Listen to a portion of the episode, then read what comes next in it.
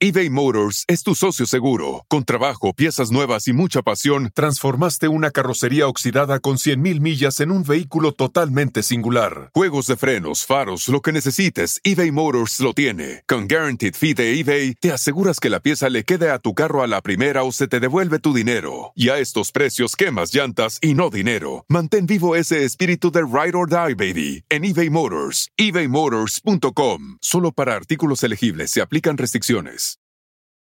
Con Verizon, mantenerte conectado con tus seres queridos es más fácil de lo que crees. Obtén llamadas a Latinoamérica por nuestra cuenta con Globo Choice por tres años con una línea nueva en ciertos planes al Nemer. Después, solo 10 dólares al mes. Elige entre 17 países de Latinoamérica como la República Dominicana, Colombia y Cuba. Visita tu tienda Verizon hoy. Escoge uno de 17 países de Latinoamérica y agrega el plan Globo Choice elegido en un plazo de 30 días tras la activación. El crédito de 10 dólares al mes se aplica por 36 meses. Se aplica en términos adicionales. Se incluye hasta 5 horas al mes al país elegido. Se aplican cargos por exceso de uso.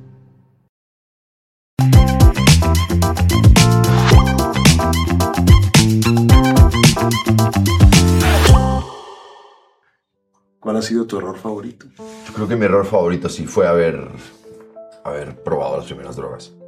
Y aceptar que eres un mentiroso, puta, es dolorosísimo. Si seguía donde estaba, iba a perder a mi familia.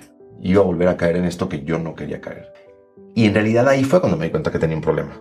¿Cómo, cómo llegas a decir, yo no quiero perder, no quiero perderme esto con mi hija, no quiero... ¿Cómo sucedió? Es el único, yo creo que, error de mi vida que no tendría arreglo. Sé que tengo una sola cosa clara en la vida, que es que, cuando mis hijos estén grandes y yo me esté muriendo, que puedan ellos decir, puta, viejo era un chingón. Necesitas tirar toda esta mentira que llevas construida a la gente que más amas, además, levantarte y decir, güey, necesito ayuda. Tuve la gran suerte de tener a un ser humano al lado de un nivel brutal. Y eso me salvó, literal. Bueno, pues bienvenidos a un episodio más del Rincón de los Errores. Hoy tenemos a un invitadazo que para mí es un- uno de los mejores actores de este país. Sí, nacido en La Habana, Cuba, llegó a México a sus 14 años y se enamoró de nuestro país. Comenzó su carrera hace más de 20 años participando en numerosas telenovelas. En el 2006 arrancó su carrera en el cine con el largometraje Cansada de besar sapos. Y siguió con proyectos como Arráncame la vida, La última y nos vamos y en las buenas y en las malas. Lo hemos visto en teatro, en la obra Los bonobos y Parásitos. Ha destacado su trabajo en series como Ingobernable y principalmente en la serie Colosio. Entre sus últimos proyectos está La Jauría y la más reciente temporada de Narcos. Es un excelente papá, esposo y un gran amigo. Te admiramos mucho, Alberto. Ay, te Lloro con todos los que presento, qué Está muy vergüenza. bien. Bienvenido, Alberto. Bienvenido, Alberto Guerra. a, a nuestro Muchas- rincón. ¿Qué, qué, qué, qué presentación, qué belleza. Bueno, Había que decir cosas. había que decir cosas, ¿ven? Bienvenido al Rincón de los Errores, Alberto. Muchas gracias, gracias por, por invitarme. por Como, aquí. como todos ustedes saben, Alberto, pues este es un espacio en donde errar es hasta bien visto. Y siempre empezamos a quemar ropa. Ujú.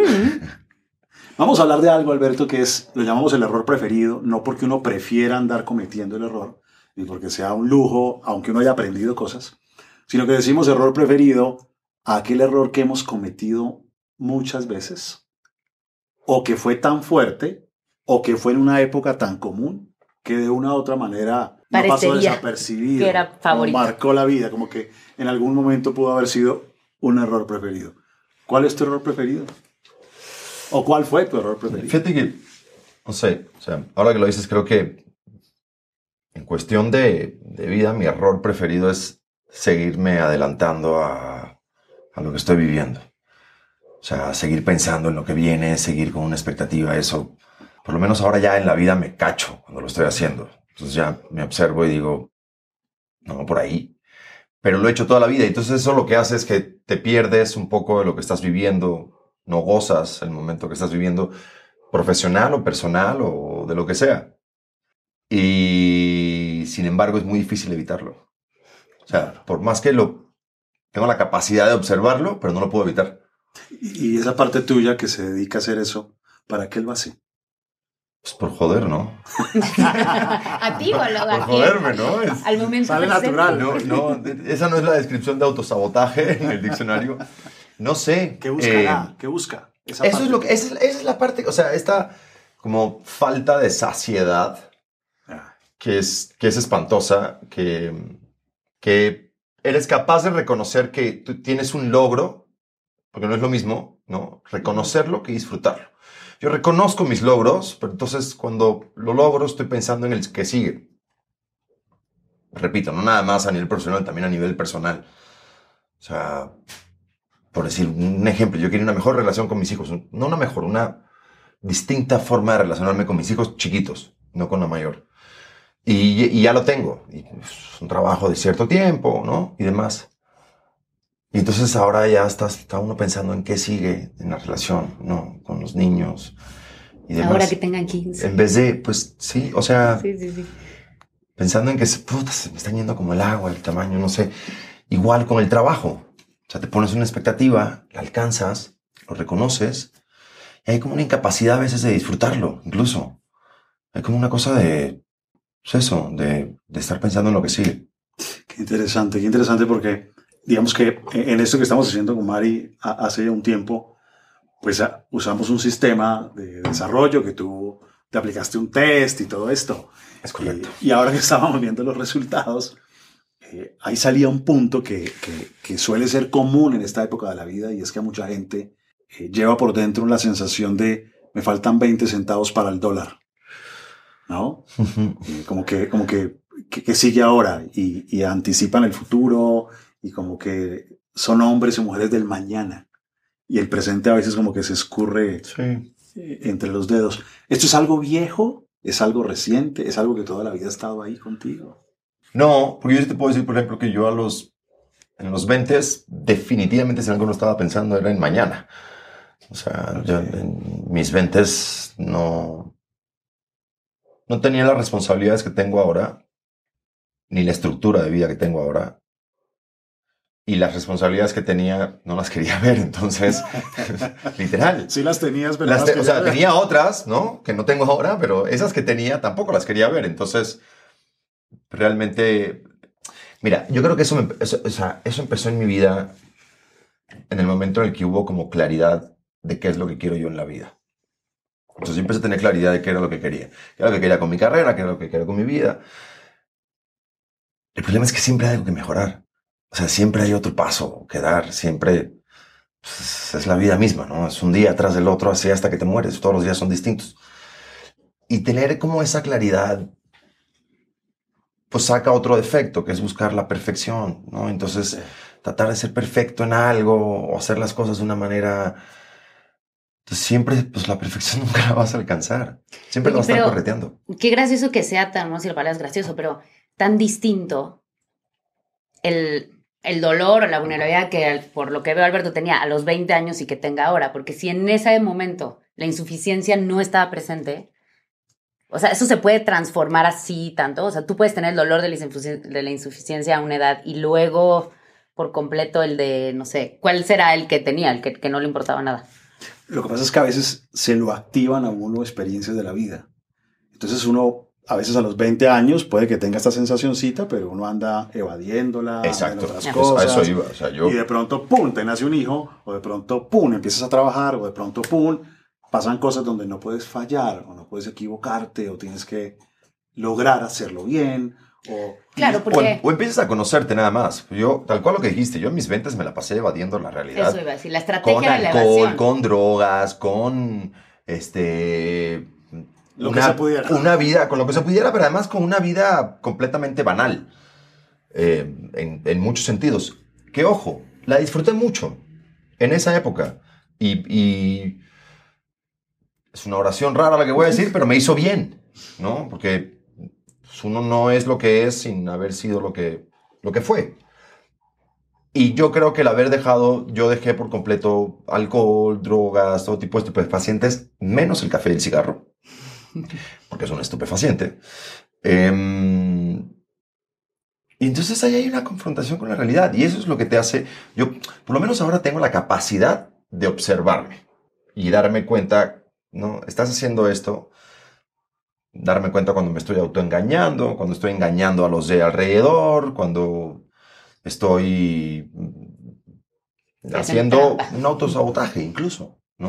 Por lo menos lo observo, hay veces que lo logro controlar, modificar, este, cambiar el rumbo, hay veces que no y pues ya sin drogas y alcohol nada más lo que te queda es vivirlo, o sea, sigues haciendo cagadas, pero las vives. Pero las ves. Las, las ves y las tienes que vivir. Pero es que ve qué interesante entonces, porque al final realmente el dolor era el mismo, nada más que la estrategia era otra. O sea, su manera de exacto. afrontar la insuficiencia que te daba lo que fuera en ese momento era evadiendo y haciendo cosas que le hacían eso. Ahora, pues no sé cuál sea la estrategia, ahora veremos, pero No, Además que en el examen, porque ahora, lo, ahora lo vi rápido, y claro, ya no salen las drogas, y ya no son las drogas, salen otras, más elaboradas, más finas, menos impactantes. No, no me esas. jodas, estoy saliendo de Guatemala para Guatemala. ¿o ¿Cómo? ¿A qué no vas a tener de. Más elegante. Ah, ok. Tenemos todos.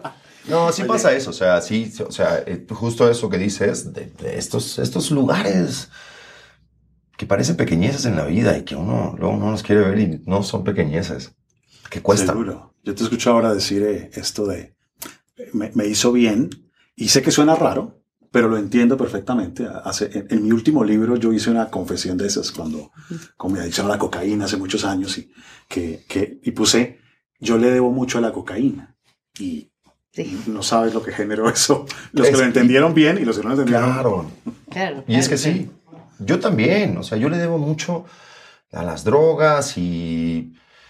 Porque además, mira, lo que me hizo a mí tratar de, de, de limpiarme me acabó llevando por un lugar inevitable, que era cómo llegué ahí, o sea, ¿por qué? Y seguramente yo a veces me pongo a pensar y digo, ok, si yo no hubiera caído en esta constante fiesta de décadas, este, seguro, hubiera encontrado otra manera de tapar. Sí, Seguro. por supuesto. Y si esa manera de taparlo hubiera sido legal y no me hubiera hecho tanto daño a mí, pues igual y todavía viviría con, con eso, ¿no? Que es un poco lo que hablamos, son esas estrategias que puede ser en mi caso la mía, a mí también me sale insuficiencia siempre altísima, a Gonzalo también le salía insuficiencia altísima. Era, es justa, o sea, mi manera es el control. O sea, viniste a embarrar al pobre Gonzalo aquí. También. Y a mi marido, y a, hacia todo le sale insuficiencia. ¿Qué le decía a Jero? Digo, a Efren. Yo siento que a todos, o bueno, bueno, no sé si nuestra generación, pero bueno, mi mamá también, a todos nos sale la insuficiencia. O sea, todos crecemos, o estamos o crecimos un poco con esta sensación de querer más. Mira, yo voy a decir algo que también es un poco, va a sonar controversial y más porque soy cubano, pero no tiene nada que ver con eso. El capitalismo tiene mucho que ver en eso. Claro. O sea, el estilo de vida al que nos dictó en algún momento una sociedad económica específicamente a decirnos, esta es la manera en la que tienen que vivir, esta es la mejor manera en la que tienen que vivir, pues no hay límites. Más es mejor. Pues, Exacto. Y, y no hay límites además. Porque entonces cuando tú aspirabas a tener la mansión y el Ferrari y el jet, llega un güey y pone con la NASA algunos cohetes al cielo. Entonces ahora quieres ser Elon Musk. Sí, sí. Entonces sí, ahora sí. todos queremos ser Elon Si no Musk. te falta. Claro, porque si no te falta. Entonces, ahora yo quiero ser ese tipo que perdió 148 billones de dólares en un año. Por favor. Sí, O sea, sí, sí, no sí. sé. Es muy raro. No hay un límite en ese sentido. Mira que yo siempre he dicho, yo siempre he dicho que la cocaína es la droga del capitalismo. Claro. Es cierto. porque es más. Claro que la media hora, cucaracha, y entonces te toca otra vez más. Y además es reproductiva. O sea, tú lo ves en las películas como eh, El Lobo de Wall Street, todas las películas estas de los brokers de Wall Street. Todos está. Claro, además. O sea, sí, los sí, 80s sí, y los 90s se movieron. Sí, sí. O sea, toda la economía de Estados Unidos se movió alrededor de una bola de cabrones empericados. Es surreal. Así fue. O sea, lo piensas y dices, esta gente, ¿no? Era la que estaba moviendo el mundo. Declararon la década de la autoestima, los 80. Imagínate. Era la autoestima, lo que no sabían es que había Claro. cosas. Para tener autoestima, Sí, sí, imagínate. sí. ¿Basado en qué? Bueno, pero en esa investigación personal que tú haces, eh, como en, en todo este tránsito, y, si- y si me lo permites, hay gente que se mete una línea de cocaína una vez al año. Ya. Yo no sé cómo lo hacen, pero Yo Y tampoco y, y los felicito. claro, o sea. Pero a otros eh, nos sucede que no, no, no nos No. enganchamos. Sí, sí. y, y nos enganchamos porque nos funciona para algo. Eh, ¿Te funcionaba para qué? Porque tú sí te enganchaste a diferencia de otros que no se enganchan. Mira, yo creo, yo no creo que las drogas sean malas. Yo creo que las drogas no son para todos. Y ahí es donde sí está el factor, ok, es una sustancia adictiva, pero entra el factor personalidad. O sea, o tienes una personalidad adictiva o no. O sea, a mí si me deja me vuelvo adicto a cualquier cosa. A, jugar Tetris, a, al Instagram, a jugar Vagamon, a apostar, a lo que sea. O sea, hay una personalidad ahí. Yo no creo que las drogas como tal sean malas. Ninguna, de hecho. Creo que no son para todos y no todas son para todos. Cosa rara, viniendo, ¿no? Decirlo, pues, siendo un adicto, pues, no lo soy, pero es una realidad. Y creo que entenderlo como un problema de salud, no un problema, o sea, de salud mental, evidentemente, eh, va a cambiarlo por completo. Cambiaría por completo la manera en la que lo abordamos. Porque entonces ya entra en un, en un autoconocimiento. Claro. Y poder entender. Pues sí, o sea, a mí me encantaría hacer ese güey que se tome una, una, cerveza y ya está. O sea, Exacto. Y yo sé que, por ejemplo, una chela igual me la tomo. El problema es que si yo sé que me tomo una chela y después quiero la segunda, me voy a seguir. Pero si me tomo una chela e incluso la aguanto, al otro día voy a tener el valor para decir, ya puedo, ya, con ya pude. Entonces ahora, ¿por qué no voy a poder con dos? Y así. Entonces, nada, es una cuestión también de, de, conocerse. Que eso, yo, yo, no, bueno, tú eres el experto en eso, pero em, la mayoría de la gente que, no sé si se declara o asumen que son adictos, por, por esa razón, por esa personalidad adictiva, tienen que parar. O sea, no hay, no hay el, bueno, una. Hay, casos atípicos, casos atípicos que reducen su consumo. Hay casos atípicos que cambian una sustancia por otra. Eh, pero hay algunas personas que son un grueso importante. Que no se puede. Que, que el riesgo es tan alto que es una tontada intentar probar que son una excepción a la regla. Ya. Es muy riesgoso. Y las personalidades adictivas, em, o sea, eso, la pregunta del millón, eso se nace, se hereda, se va construyendo, o sea, es como la personalidad, tiene que ver como... Yo lo sigo trabajando con mi psicóloga. Eh, ¿Qué, ¿Qué, piensan los dos? lo heredé, lo adquirí. Quiero saber la respuesta de los dos, que los dos no, cuando hay sensibilidad biológica, hay gente que tiene una sensibilidad biológica. Eh, pero hay gente que tiene una sensibilidad biológica y también tiene una personalidad que al entrar en contacto se engancha. O sea, yo me metí una línea y a partir de ese día duré un año metiendo líneas todos los días. Después le bajé a... y era el primero de la clase y tenía y era, 12 años. Número uno. Y, ¿no? Pero fue de inmediato. Mientras otros amigos míos todavía hoy en día consumen una línea el 31 de diciembre. Y no se engancharon nunca. Pero quien se engancha generalmente tiene una susceptibilidad. con el caso específico de la cocaína, por ejemplo, es, yo sí creo que es justo la gente que, que, se puede meter una línea un 31 de diciembre, si son la excepción de la regla. Total. O sea, hay drogas menos adictivas también que otras. Claro. ¿no? Y hay otras en las que los, o sea, el alcohol, por ejemplo, el 90% de la gente que es alcohólica no lo reconoce y no lo va a reconocer nunca. ¿Por qué? Sí, pues está más normal, ¿no? Es, es legal, está normalizado, no tiene, ¿no? Pues es, como, el, tabaquismo. Y hasta lo aplauden. No, nada. nada, que no hayamos hablado los 31 de diciembre, cuñis. y yo creo que es muy buen momento para ver qué le arde a Alberto. Tal cual. Yo ahora ya. Perfecto. y, tengo miedo. Cuando uno tiene, cuando uno tiene cierta sensibilidad, y ya no, ya no hablando de las drogas, sino cierta sensibilidad a, a esto de me faltan 20 centavos para el dólar, por ejemplo, hay cosas que a uno le molestan más que a otras personas. Y cada quien tiene sus sensibilidades distintas. Hay personas, por ejemplo, que la ineficiencia de alguien que hace que tú pierdas tu tiempo, o la ineficiencia de alguien que hace que tus metas queden en entredicho por la torpeza de alguien, eso los altera un montón y a otros no les importa. ¿Estás hablando de mí? Casualmente. No, está hablando de mí. Ah, ah es que yo tengo ah. hablando de sí, sí. Y el tiempo. O, hay gente o sea, mientras hablaba, además me venían todas las preguntas del, del, del test. Del test y decía, sí, está hablando de mí. Sí, sí, sí. Contesté, sí. Sí, me molesta, sí. Sí. un tanto desde ahí, ¿Qué te arde a ti? ¿Qué te fastidia? Tal cual lo que acabas de decir, pero te, te voy a ser honesto. Hay, hay algo de incongruencia también en, este, en ese fastidio que tengo yo. Porque a mí me jode mucho que jueguen con mi tiempo, por ejemplo, por poner un ejemplo, ¿no? Que lleguen tarde, que... Sin embargo, yo no estoy exento de hacerlo también. No es la regla en mi caso, trato de ser puntual, trato de ser cuidadoso, no siempre puedo. Pero cuando me pasa a mí, yo sé que es justo una... un asterisco, digamos. Cuando le pasa a alguien más, me lo tomo personal. Cuando alguien más me lo hace, que puede ser también un asterisco en su vida. Puede ser eBay Motors es tu socio seguro. Con trabajo, piezas nuevas y mucha pasión, transformaste una carrocería oxidada con 100.000 millas en un vehículo totalmente singular. Juegos de frenos, faros, lo que necesites, eBay Motors lo tiene. Con Guaranteed Fee de eBay, te aseguras que la pieza le quede a tu carro a la primera o se te devuelve tu dinero. Y a estos precios, quemas llantas y no dinero. Mantén vivo ese espíritu de Ride or Die, baby, en eBay Motors. ebaymotors.com. Solo para artículos elegibles se aplican restricciones.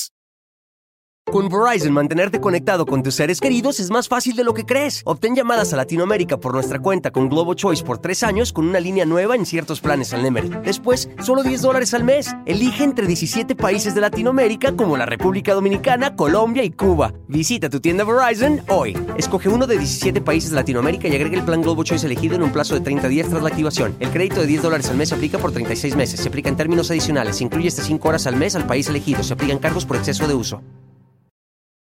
Que Sí. justo yo haya caído el día que de Te verdad, tocaba. de verdad, o sea, no es una persona que llegue tarde a todo, llegó tarde conmigo ese día. Tuve la mala suerte. Sin embargo, me lo tomo personal. Entonces, ahí hay una incongruencia de mi parte, un poco. Y sí, me- me- algo que me jode muchísimo es, es que mis metas o que mis propósitos o que mi trabajo se vea en entredicho por culpa de alguien más. Pero eso es más profundo que el, que el entredicho. O sea, eso es la capacidad de confiar en los demás y la capacidad de poder estar también pues, susceptible a... Pues no eres tú solo contra el mundo, ¿no? O sea, necesitas del mundo también, ¿sabes? Y pues, a estas alturas de la vida creo que voy a estar trabajándolo hasta el día que me muera. Pues eso hice él, porque a mí me volvió a salir lo mismo. Te digo que cuando empecé terapia y ahora que lo hice, el test, digo, ¿pero cómo? Entonces me salió, me salió lo mismo, o sea. Pero bueno, me explicaste algo. Que era que, o sea, ese dolor, o sea, que justo es lo que íbamos, el dolor de la insuficiencia, por ejemplo, en tu caso, desde niño hasta ahora va a seguir. Lo que pasa es que Efren explica una cosa que a mí me encanta, que él decía que si tu herida es de este tamaño, pues obviamente te van a entrar el chiste cuando uno va trabajando y se va conociendo es que va haciendo la herida un poquito más chiquita. Entonces puede ser que, pues, Surya le dé Sí, claro. ahí, Alguien ¿no? que te conoce O muy bien. Alguien te conoce muy bien. Francotirador. Claro, pero te va a arder menos que cuando Dicen yo que cuando el- lo conocí que el enemigo lo tienes en casa. lo tenía por todos lados, o sea, ¿no? Te hacen No, así, y yo, te mira, todo. yo creo algo, o sea, no, no lo pensaba en, en esta metáfora que dices tú, ¿no? Del tamaño de la herida, pero sí creo algo que es, hay, hay ciertas cosas, o supongo más bien que hay ciertas cosas de mí que yo no voy a poder cambiar, pero las puedo observar y las puedo tratar de controlar cuando las vea, o tratar de cambiar el curso, lo que yo te decía hace rato, ¿no? Como de, ok, me está sucediendo esto. Evidentemente, por más que lo venga trabajando, lo que sea, me vuelve a suceder. A lo mejor antes me pasaba durante un periodo, periodo más largo de tiempo, ahora ya cada vez es menos. Entonces, eh, la, la capacidad de, de autoobservarse, que es... Porque observarse es... Sí.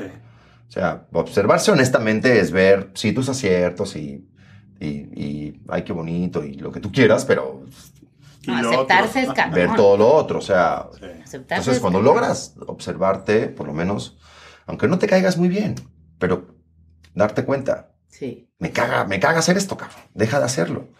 No lo puedo dejar de hacer, pero bueno, ya lo, por lo menos lo vi, entonces lo... Y luego cuesta mucho aceptar cosas como, a mí me pasa, porque me salen luego en, en los test esas cosas como de, ¿cómo lo digo que no se oiga? Bueno, ¿cómo es? O sea, por ejemplo, en el test tú preguntas mucho como que te traten como una persona de segunda categoría. No es que uno se sienta más o menos, sino aceptar que hay cosas tan estúpidas que en serio a ti te puedo, tan vanidosas o tan, que te pueden doler a ti, que eres una persona que tú crees que has trabajado, que eres inteligente, que no sé. qué. Y aceptarlo, o sea, a mí me ha costado mucho pensar como, ¿en Claro, serio tú hice lo- eso porque Tú, eso es tú lo que lo me ves a la importa? distancia y te parece una bobada, te parece absurdo. Pero, Absurdo. ¿Por qué me molesta que llegue cinco minutos tarde? O sea, esto, ¿qué? Si puede ser que se le enfermó el hijo, si puede ser que...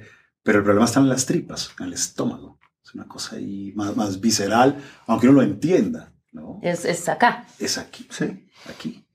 ¿Cómo se dio este proceso de, de llegar ahí? Es decir, ¿cómo te convertiste en alguien, por decirlo así, con esa intolerancia? ¿O esto es desde niño? No, no creo que, digo, si venía de- desde niño no tenía mucha conciencia de eso, pero yo creo que viene un poco de lo que te decía hace rato, de esta búsqueda de algo específico en mi vida, de lo que yo quiero. Entonces, todo lo que salga mal en el camino, pues digamos que se interpone en mi búsqueda de la perfección. ¿no? Sí.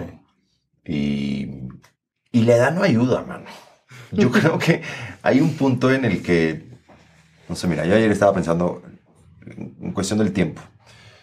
No es lo mismo tener un error que te, por un ejemplo, que te ponga en pausa tu carrera seis meses a los 26 que a los 40, ¿no? Totalmente.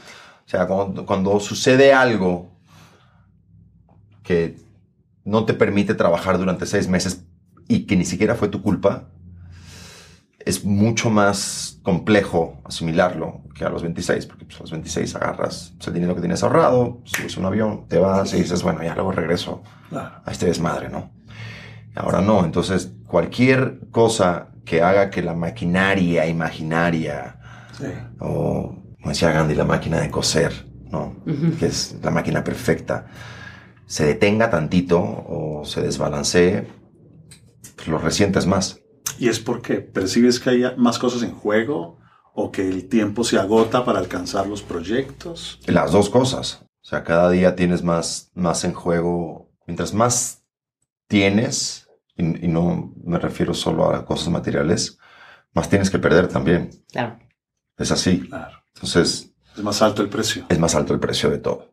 Y tú, hablando de eso, eh, la decisión, por ejemplo, de, de dejar de tomar y, y de todo eso, ¿también tiene que ver con eso? O sea, ¿fue más valioso lo que ibas a perder que lo que te estaba dando eso? Ese fue el detonante. Yo sí creo que todos necesitamos, los que pasamos por esto, necesitamos un detonante. Mm. Mi detonante sí fue tal cual ese. Este, mi mujer, mis hijos, tu hermana, mis sobrinos, bueno, tu sobrina. Era Lua en ese momento nada más. Yo tengo una hija mayor que ya tiene 21 años. Yo me separé de su madre cuando yo, su- la madre tenía, no sé, 2, 3 años. Lo único que yo tenía claro en la vida, hasta antes de tener a Lua, era que yo no volví, yo no quería volver a pasar por ese proceso de, de ser papá a la distancia. Y el detonante fue ese tal cual, que yo iba a perder, o sea, si seguía donde estaba, iba a perder a mi familia. Iba a volver a caer en esto que yo no quería caer.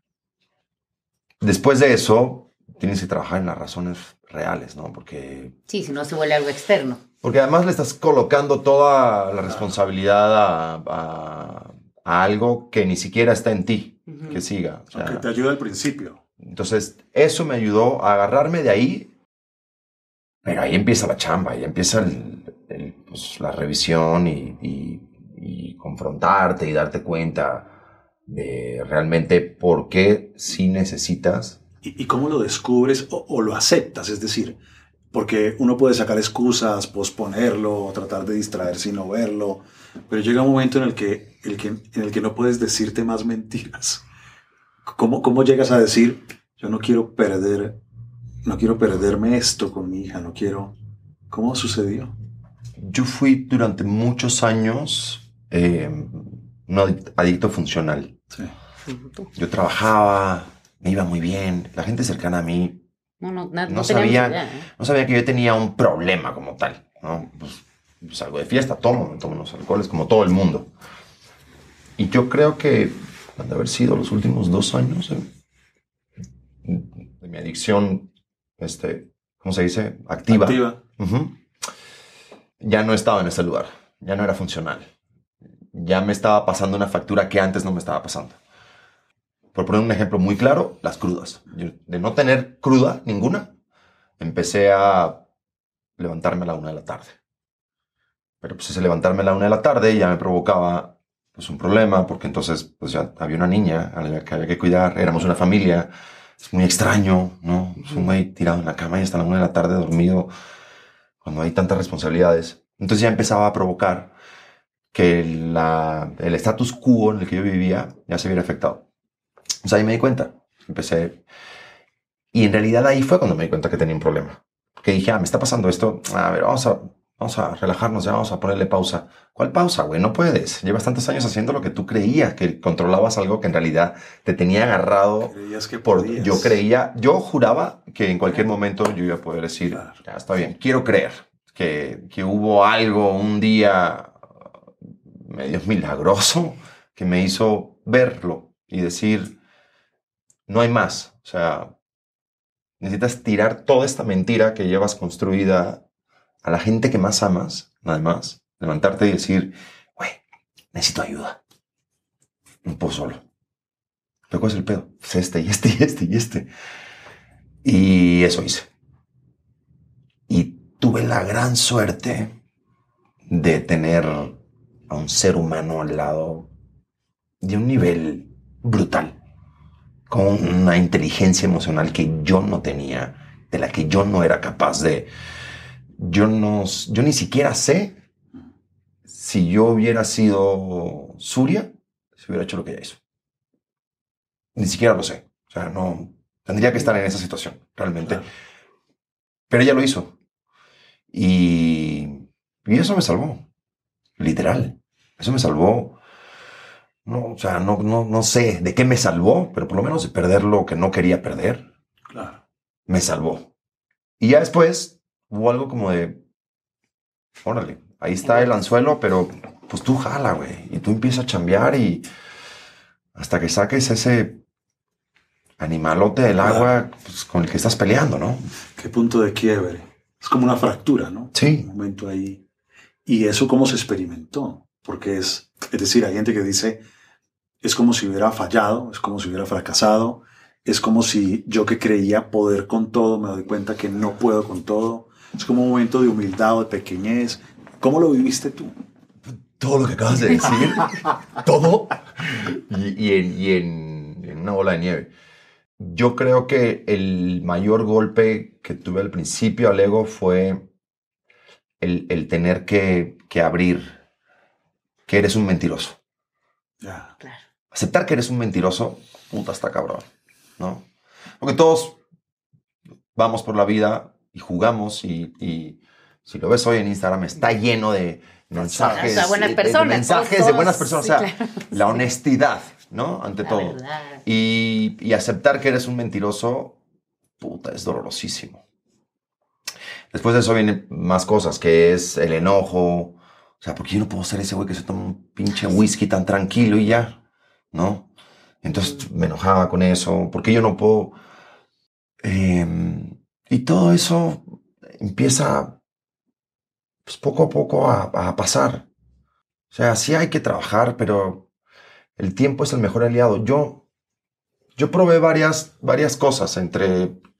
eh, fui a doble A, fui a otras reuniones, fui a... No, probé a ver qué me funcionaba.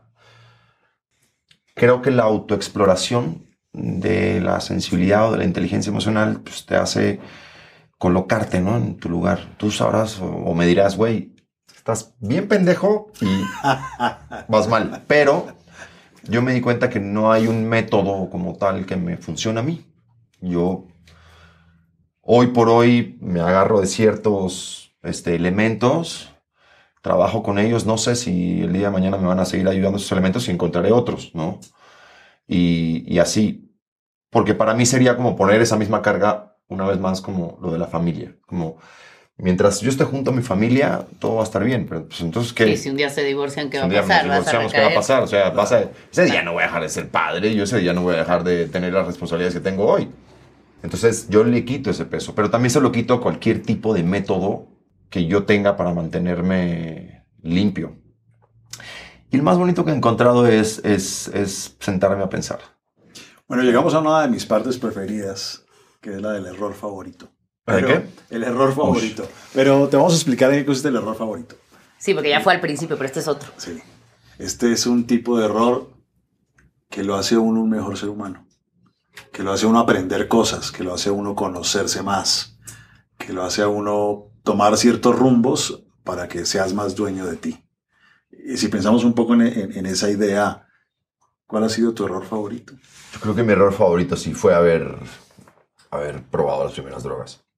Y digo las primeras porque la adicción no es un error, ¿no? La adicción es, pues, algo- sigo sin saber bien qué es, pero pues ahí está, básicamente. Pero sí, pues me ha llevado por lo menos por una vida bastante movidita.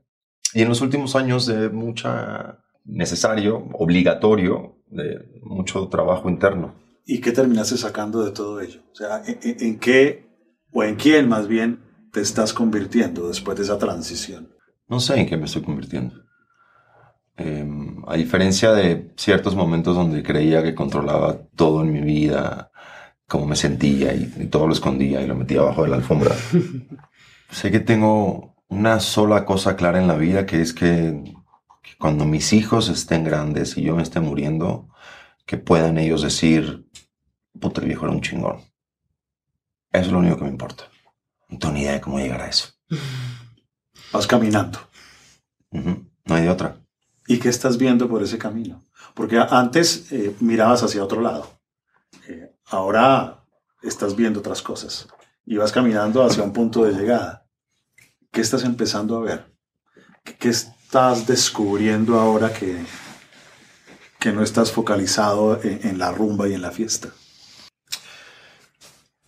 Son muchos factores. Yo, yo creo que de entrada, yo tengo 40 años y, y soy como hijo o producto de, de la relación de una generación eh, que nos dejaron un chingo de pedos, cabrón. O sea, en mi caso, que además vengo de, pues, de una generación con un papá dedicado a la revolución cubana y a, eh, al mundo intelectual y a como un montón de cosas que eran más importantes que la familia.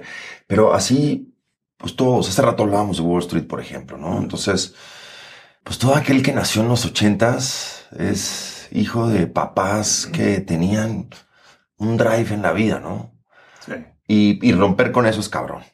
Romper con, con todos esos patrones, este, con una forma de relacionarse padre, hijo, completamente alejada hasta que ya tengas cierta edad para poder tener un entendimiento intelectual. O sea, eso es muy cabrón, por ejemplo, de ser papá. Y la gente no lo piensa. No es fácil hablar con un niño de dos, Dos años. tres años, cuatro años, cinco años, seis años. No, es- no estamos al mismo nivel intelectual, ni emocional, ni no es, es muy complicado.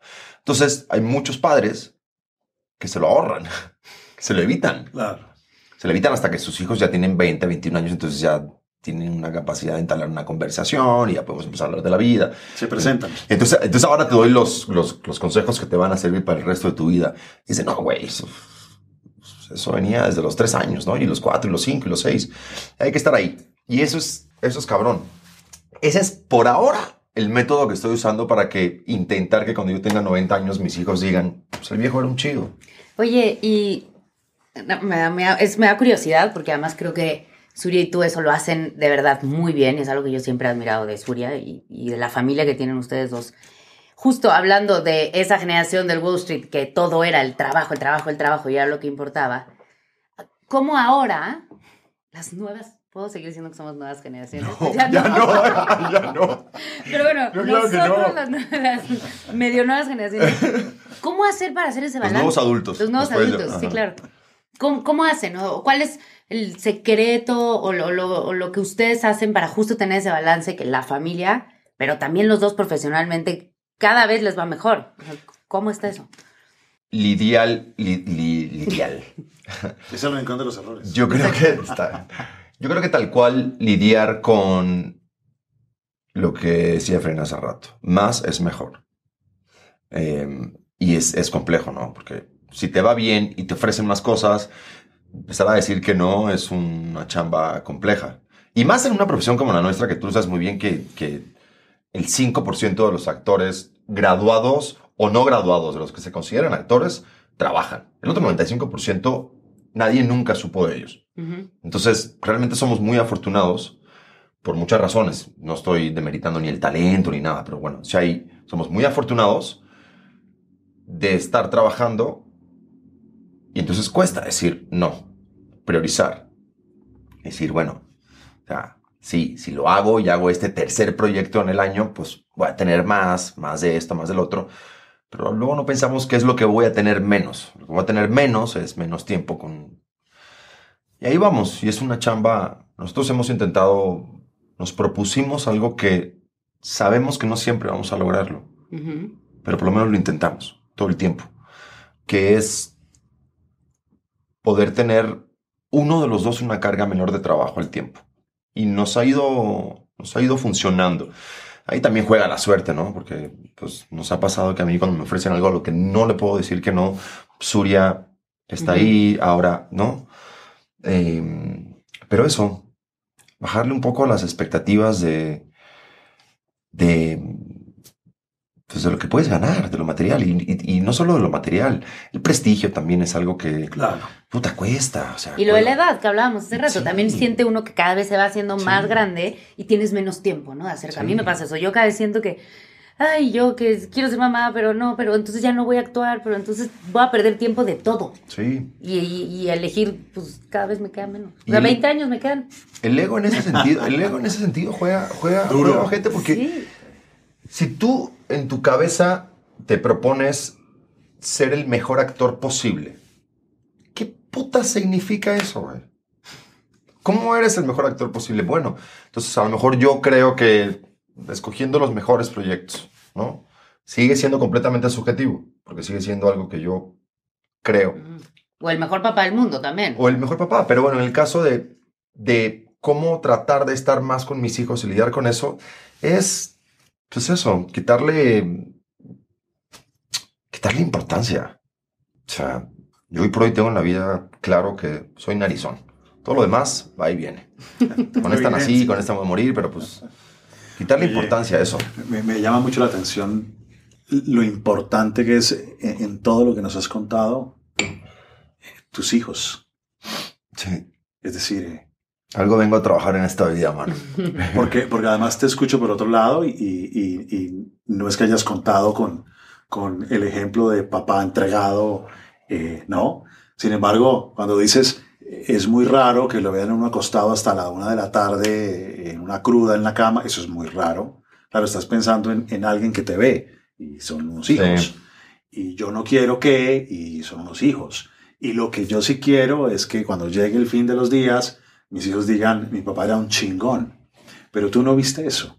O sea, esto es, esto es algo propio, es algo tuyo, algo que te conectó al punto que inicias a dejar drogas por eso y, y negocias el ego para sacar tiempo y negocias dinero y prestigio y lo repartes con una mujer exitosa que tienes al lado, porque ahí hay algo importante y, y ahí te mantienes firme. ¿Cómo es eso? ¿Cómo se experimenta esa conexión? ¿qué, ¿Qué significa para ti eso que te conecta tanto? Es el único, yo creo que, error de mi vida que no tendría arreglo. Yo he puesto una balanza muchas cosas. Yo tengo dos manos, tengo dos pies. Yo, pasado mañana, no sé, desaparecen todas las cámaras del mundo y todos los escenarios y ya, nadie va a ser actor. No sé, me pongo a trabajar de carpintero, lo que sea si pierdo mi carrera por alguna razón, puedo hacer otra cosa. Por experiencia propia te puedo decir que mm, esa es una relación en una cuerda muy floja todo el tiempo. Y si la cagas de una manera grande, o sea, no es un error de un día. Cagar la relación con padre, hijo o madre, hijo, yo no creo que sea un error de un día. Es un error de 20 años, de 30 años, pero a veces no te das cuenta y te pasaron 20, 30 años por encima. Es algo que yo no me quiero permitir. O sea, te puedo decir y puede sonar mamón, cliché y demás, pero pues sí, encontré algo que es mucho más importante que yo mismo, que cualquier cosa que tenga que ver conmigo, mi carrera, mi estabilidad, mi coche, mi prestigio, mi fama, mi bla, bla, bla, mi cuenta de banco. O sea, esto es más importante que algo que tenga que ver conmigo. Em, yo, no, yo no les puedo evitar sufrimientos a mis hijos, pero les puedo evitar o tratar de hacerlos entender los míos. ¿no? Y a lo mejor con eso lograr de, pues a estos se los evité. Ya ustedes tendrán los suyos, ¿no? Y trabajarán lo suyo, lo que tengan que trabajar. Y eso es más importante que yo. Mucho, mucho más. Y se te siente. Sí. Qué chévere. Gracias. Me, me conecta un montón también. Muchas gracias. Tremenda responsabilidad esta. Sí. Pero qué hermoso. Pero además lo decimos mucho, ¿eh? Nuestra, como dices tú, generación de nuevos adultos, hablamos mucho de qué mundo le estamos dejando a nuestros hijos. Puta, ¿y qué hijos le estamos dejando a nuestro mundo? Sí. No, o sea, sí. No, y la relación, sobre todo la- hablando de la conexión, la conexión que hoy los papás están tratando de fomentar con los niños, creo que todo se basa en la conexión, o sea, en cómo, y creo que tiene que ver un poco porque en algún momento sentimos que nosotros no tuvimos esa conexión, ¿no? O que los papás no eran tan afectivos, ¿no? Que el, el decir un te amo de un papá a un hijo era raro. Eso es para los novios, ¿no? Como que había una cantidad de cosas que ahora, claro. pues, están tratando ustedes de cambiar y que tienen que ver con la Que conexión. a la vez, imagínate, o sea, si eso sentimos nosotros con nuestros padres de los ochentas, ¿cómo era en 1930? Los abuelos. 1918, o sea, era... No se sabían ni el nombre. No. O sea, yo ahora, el otro día lo pensaba. Yo ahora me preocupo, de repente, no sé, me voy a ir a trabajar ahora unos tres meses. En esos tres meses ya hay tecnología, ya yo, yo, Claro. dia- yo diario tengo un contacto con, con mi familia o con quien yo quiera. Y además de eso, hay vuelos de avión diario, entonces en algún momento de esos tres meses, dos o tres veces vendré a verlos. En 1915, el tipo agarraba el maletín y decía, familia, me voy nueve meses a buscar y regreso después. No era una opción. Entonces, tampoco sirve nada echarle una carga ni a los papás, ni a... No, eso es lo que cada uno le toca. A nosotros a lo mejor nos está tocando esto, entre muchas otras cosas, lidiar con eBay Motors es tu socio seguro. Con trabajo, piezas nuevas y mucha pasión, transformaste una carrocería oxidada con 100.000 millas en un vehículo totalmente singular. Juegos de frenos, faros, lo que necesites, eBay Motors lo tiene. Con Guaranteed Fee de eBay, te aseguras que la pieza le quede a tu carro a la primera o se te devuelve tu dinero. Y a estos precios, quemas llantas y no dinero. Mantén vivo ese espíritu de Ride or Die, baby, en eBay Motors. ebaymotors.com. Solo para artículos elegibles se aplican restricciones. Con Verizon, mantenerte conectado con tus seres queridos es más fácil de lo que crees. Obtén llamadas a Latinoamérica por nuestra cuenta con Globo Choice por tres años con una línea nueva en ciertos planes al Nemery. Después, solo 10 dólares al mes. Elige entre 17 países de Latinoamérica como la República Dominicana, Colombia y Cuba. Visita tu tienda Verizon hoy. Escoge uno de 17 países de Latinoamérica y agrega el plan Globo Choice elegido en un plazo de 30 días tras la activación. El crédito de 10 dólares al mes se aplica por 36 meses. Se aplica en términos adicionales. Se incluye hasta 5 horas al mes al país elegido. Se aplican cargos por exceso de uso. Muchos cagaderos que nos dejaron generaciones anteriores y nuestros hijos lidiarán con los que le dejaremos nosotros también. Puta, si podemos colectivamente dejarles cada vez menos desmadrito, está bueno. Por supuesto. Y hoy tenemos menos excusas. Exacto. Y hay que hacer que las cosas pasen. Sí. Porque la gente, es decir, para alguien eh, echarse flores a sí mismo, como yo soy un buen padre, cualquiera. Pero uno, uno no es lo que dice, uno es lo que hace. Exacto. Los actos concretos. Yo tengo buena comunicación con mis hijos, preguntémosles. ¿no? Claro. Yo, yo les dedico tiempo, muestre. Eh, Claro. Y eso es lo que marca la diferencia. Sí. Bueno, ahora Uy. vamos a entrar. Uy. No, vamos a entrar a nuestra última sección que es la terapia. Yo sé que la terapia es algo muy personal, no, no creas que. Puta, más llevo que esto. 45 minutos siendo terapia. ¿Cómo que, no ¿Cómo que apenas vamos a entrar? Eh, no, pero la, la Me intención. estoy aguantando las lágrimas de hace media hora. La intención de esto es un principio y con lo que yo quería compartir este espacio con Efren, como para regalarles un poquito de su sabiduría y lo que él ha, ha cambiado mi vida, la verdad, porque le ha cambiado. Entonces, este espacio es como si tú quisieras preguntarle algo para ti, o sea, como algún tip o algo que tú quisieras preguntarle, o para la gente que te sigue o que nos ve, que siempre te pregunten y que de repente no tengan acceso a él o a gente que les ayude. Bueno, te voy a decir una cosa. tú siendo alguien que, que conoce muy bien el tema, ¿qué consejo de rutina, digamos? Generalmente los adictos solemos huir de las rutinas y de algo que nos, que nos afiance a algún lugar.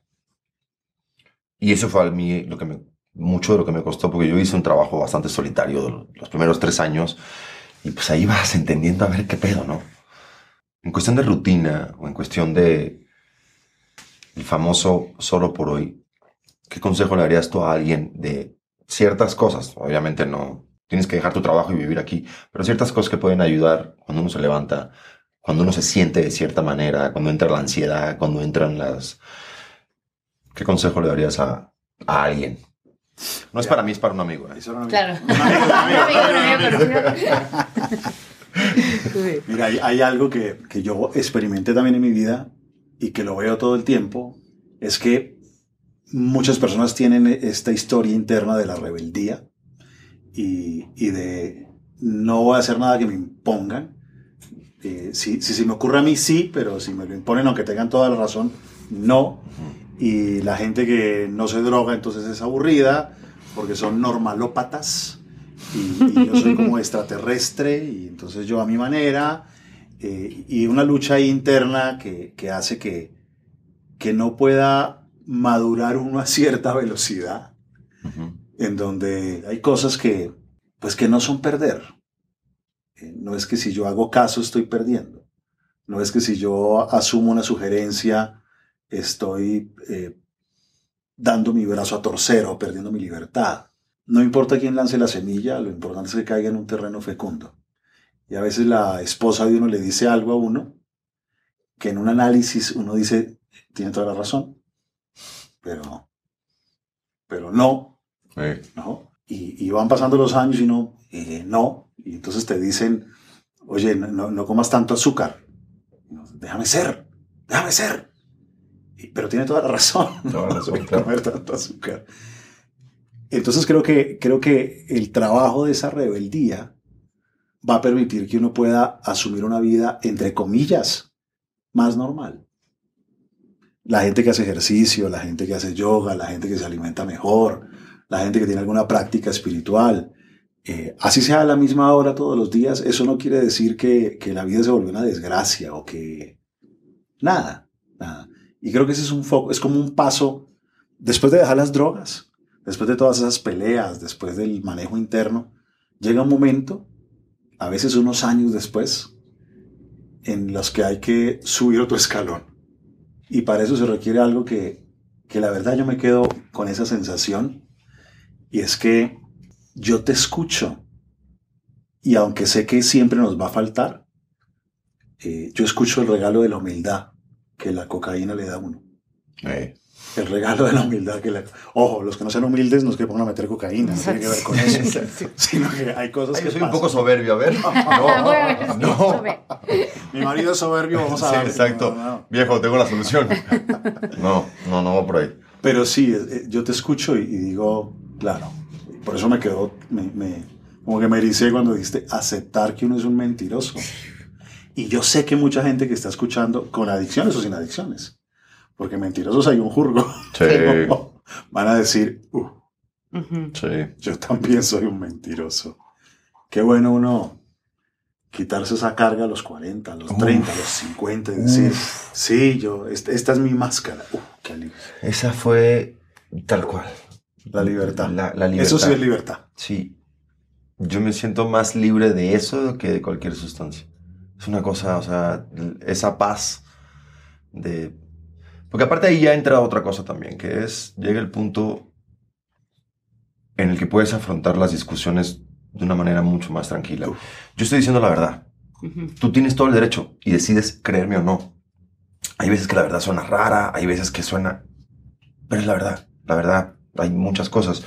Y tener esa tranquilidad, pues, yo ya no, o sea, ojo, no significa no tener ciertas cosas que son de uno, que uno se guarda para uno. No. No, que te va a Ustedes seguir ar- saben lo que están ardiendo el, mintiendo. el cosito. Ustedes ahí saben, cada uno sabe. De- lo que dejen de acomodar realmente- su cabeza, todos saben que están Todos mintiendo. saben en lo que, en lo que realmente hay algo en lo que cuando uno se miente a sí mismo o al otro.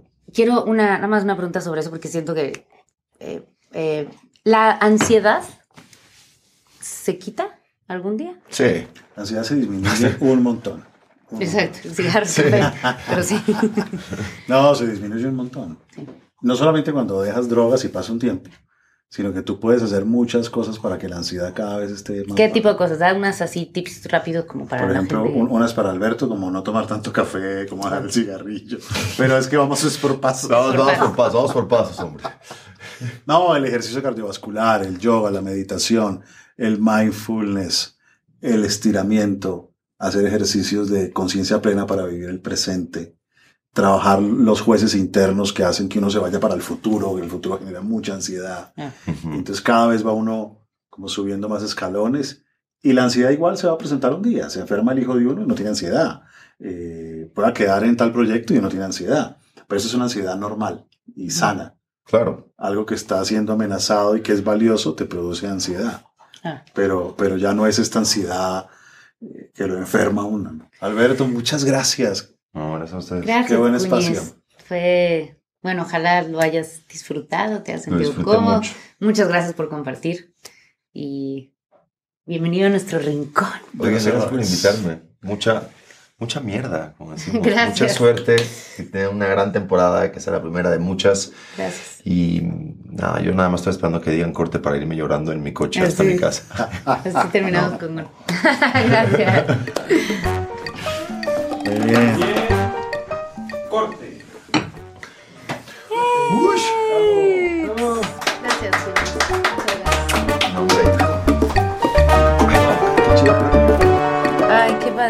Let go with ego. Existen dos tipos de personas en el mundo: los que prefieren un desayuno dulce con frutas, dulce de leche y un jugo de naranja, y los que prefieren un desayuno salado con chorizo, huevos rancheros y un café. Pero sin importar qué tipo de persona eres, hay algo que a todos les va a gustar. Los crujientes y esponjosos Ego Waffles. Ya sea que te guste un desayuno salado, con huevos o salsa picante encima de tus waffles, o seas más dulcero y los prefieras con mantequilla y miel. Encuéntranos en el pasillo de desayunos congelados. Lego with Ego. Con Verizon, mantenerte conectado con tus seres queridos es más fácil de lo que crees. Obtén llamadas a Latinoamérica por nuestra cuenta con Globo Choice por tres años con una línea nueva en ciertos planes al Nemery. Después, solo 10 dólares al mes. Elige entre 17 países de Latinoamérica como la República Dominicana, Colombia y Cuba. Visita tu tienda Verizon hoy. Escoge uno de 17 países de Latinoamérica y agrega el plan Globo Choice elegido en un plazo de 30 días tras la activación. El crédito de 10 dólares al mes se aplica por 36 meses. Se aplica en términos adicionales. Se incluye hasta 5 horas al mes al país elegido. Se aplican cargos por exceso de uso.